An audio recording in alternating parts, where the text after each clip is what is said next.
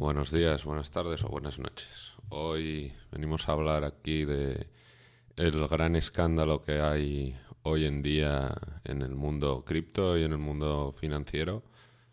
Hacía muchísimo que no se veía un fraude a esta escala.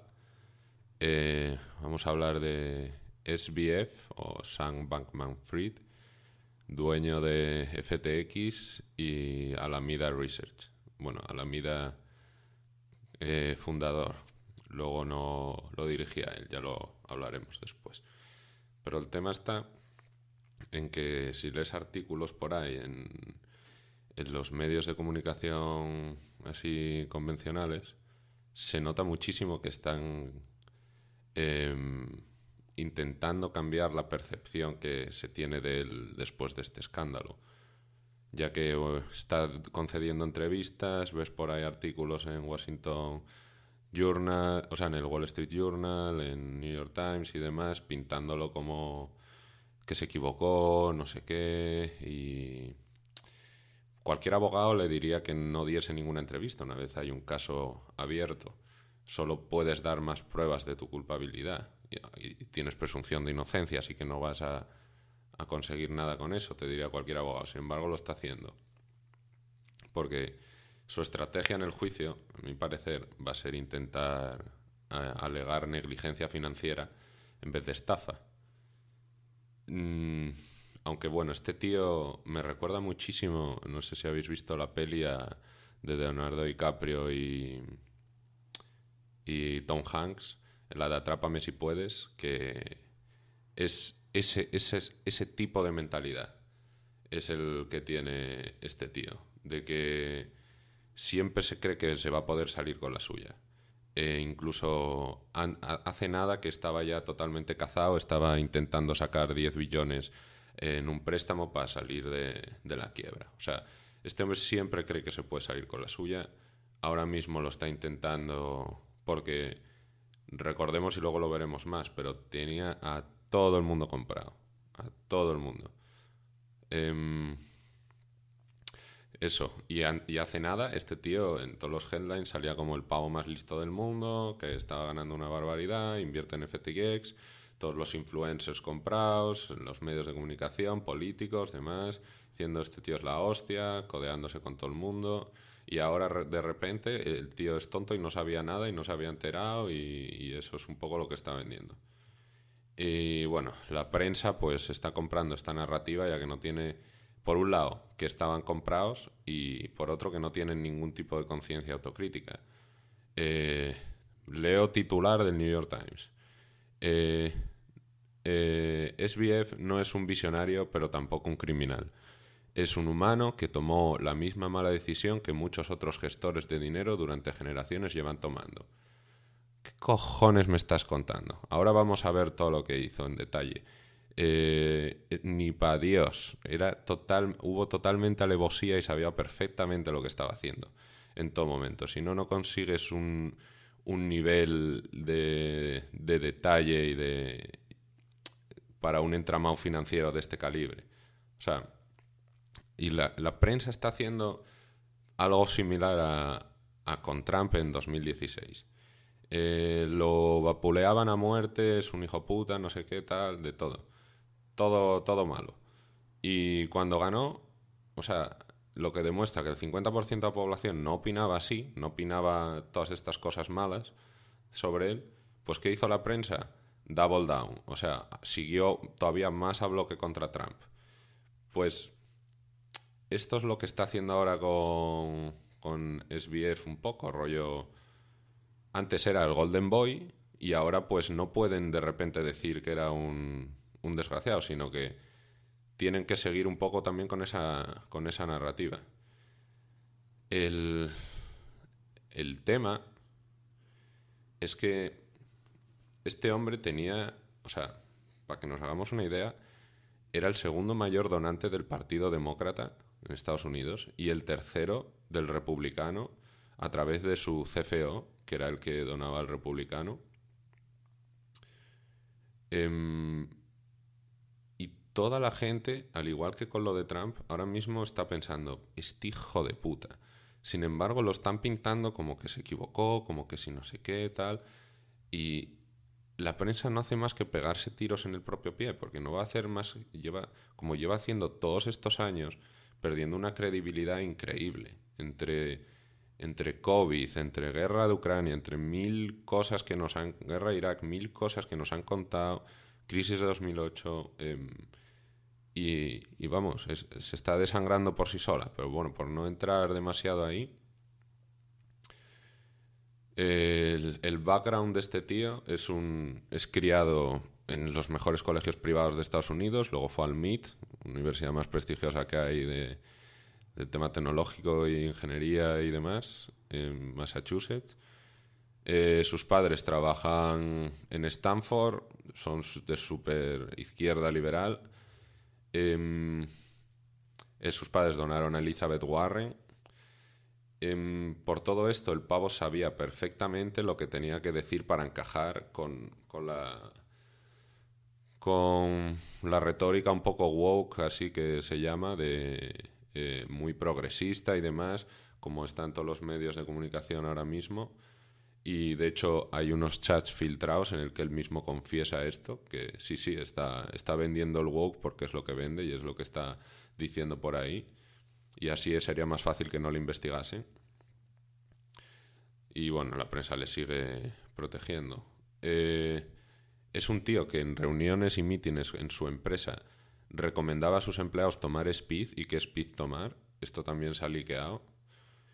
Y con, todas estas donaciones a los partidos eh, intentó sacar legislación eh, para para el mundo cripto en la que se pudiese prohibir a Binance y a Coinbase su, competencia directa.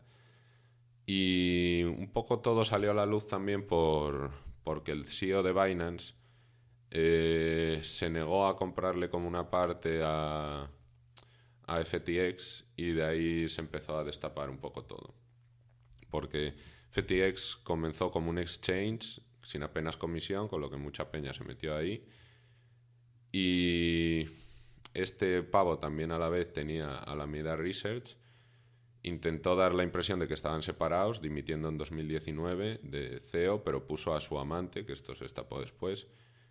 Todo esto lo destapó Coindesk en un artículo donde se sacaba el balance sheet que tenía FTX y cómo la mayoría de sus assets eran los propios tokens de FTX y Alameda tenía gran parte bloqueados de esos activos que no eran líquidos. Y, pero bueno, por ir a los temas que estaba, a los temas ilegales que hizo, que hay un huevo y todavía se destaparán bastantes más, me imagino. Em, lo que se está vendiendo en medios de comunicación y tal es que es un corralito, un bank, run de estos, eh, a, los depósitos, como si fuese un banco, tal.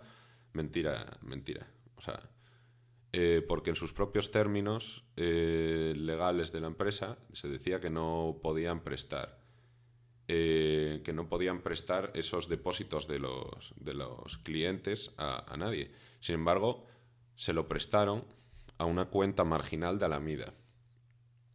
Y esto no se sabía. Esto es fraude. Vamos a ver cómo funciona una cuenta marginal para que no lo sepa. Aunque imagino que la mayoría lo sepa. Eh, la, cuenta marginal que Alameda tenía en su fondo de inversión. Eh, estas cuentas marginales eh, operan de, básicamente, tú vas a un banco de inversión y les dices, mira, te pongo 100 millones de colateral en acciones de Apple, por ejemplo. Y ellos como mucho, como mucho, como mucho, te dan un 50% de ese valor que tú has puesto colateral si el valor es muy líquido, como acciones de, Apple. Eh, esto, porque he estado leyendo por ahí varias declaraciones de billonarios que hablan de estas margin calls y, es un poco los, lo que se estaba dando ahora. Em, el pavo lo que puso eh, como colateral fueron sus propios tokens de, de FBX. Y por eso deberían haberle dado como un 5%, como mucho, de, de crédito, o sea, tú pones ese colateral, que es como das una garantía de 100 millones, pues que estábamos hablando de, de Apple, pero este da de 10 billones de su, y lo hace de su propio token, le deberían haber dado un 5% al no ser un activo nada líquido y, más que spooky, pudiendo ser hasta fraudulento, o sea, es una puta cripto, no Bitcoin, ¿eh? Criptos. Em, y le dan un 100% de colateral, o sea, le perdón, le dan un 100% del valor del colateral en un crédito. Que esto lo que pasa es que tú luego si tu valor de colateral baja, tú tienes que ir pagando unas tarifas sobre ese colateral y si no puedes pagar esas tarifas, el banco ejecuta tu colateral, o sea, vende tus acciones de Apple o lo que sea que tengas ahí y recupera el dinero. Entonces nunca puede perder dinero el banco y por eso ofrece unos eh, créditos con un, con eso, con un tipo bajísimo para esta gente. Es lo que hacen los billonarios. O sea, los billonarios, esto que ves a Jeff Bezos que dice tiene 400 billones de dólares, otro lo que sea. Todo eso lo tienen acciones. El tío no tiene cash. Lo que hace con esas acciones es las pone de colateral en un margin call de estos y saca efectivo. Y eso es con lo que vive y se compra sus, pues, sus yates o sus mierdas que. o el pelo que le falta, no sé. Lo que se ande pillando. Pues este tío se lo hizo de FTX a, la MIDA, sacó, sacó esto.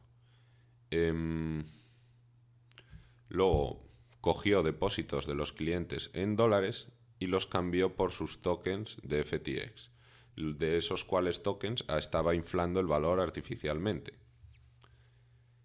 Y tú normalmente lo que hablaba de que cuando baja tu valor se ejecuta la margin call y se ejecuta tu colateral, eso ellos habían puesto una propia cláusula para que no pasase, porque aunque bajó bastante el valor, no se ejecutó esa, esa garantía. Esto es por lo cual se supone que los clientes, los depositores, los que tienen la pasta en FTX, nunca deberían haber perdido dinero. Pero es que esa cláusula eh, elemental de las cuentas marginales se, se, vetó y esto no lo sabía nadie. Básicamente activó el Gold Mode, porque en ese momento tú te puedes prestar dinero eh, gratis sin ningún tipo de, repercusión. Y este pavo pensó que había encontrado la gallina de los huevos de oro, se prestó, eh, o sea, se transfirieron esos 10 billones a la MIDA. Eh, también Alameda tenía información privilegiada sobre qué tokens iban a cotizar en FTX, sabiendo que así subiría el precio y, compraría, y compraban grandes cantidades previamente. O sea, hay muchísimos hilos de corrupción aquí. Y de esos 10 billones, eh, 4,1 se, se lo prestó a, a, la MIDA, otra vez a FTX, a ejecutivos, entre, entre ellos Bankman, o sea, e, e, SF, bueno, es que ya, sí, Bankman, eh, recibió un billón en cash y 2,3 en una compañía de la cual él tenía el 75%. La compañía se llama Paperbird y en ella hacía de todo. Hacía todas esas donaciones a políticos, a inversores en Venture Capital, que luego ellos mismos a su vez invertían en FTX, un incesto financiero de primer orden, estadios de NBA, influencers, eh, famosos, eh, académicos, de todo. Este hombre compró todo. Porque tú imagínate que de repente tienes 10 billones de dólares en la cuenta, o sea, 10 mil millones de euros, que es que puedes comprar lo que quieras y encima este pavo pensaba que nunca se le iba a acabar. Entonces estaba comprando a todo el mundo. Compraron hasta el Farmington State Bank por el doble de su precio y, bueno, porque eso se les cortó ya con todo el escándalo, pero una vez que estos tuviesen eh, las licencias de un banco americano, o sea, si esto lo estaban haciendo todo en offshore y tal, imagínate la de triquiñuelas que podrían hacer ahí.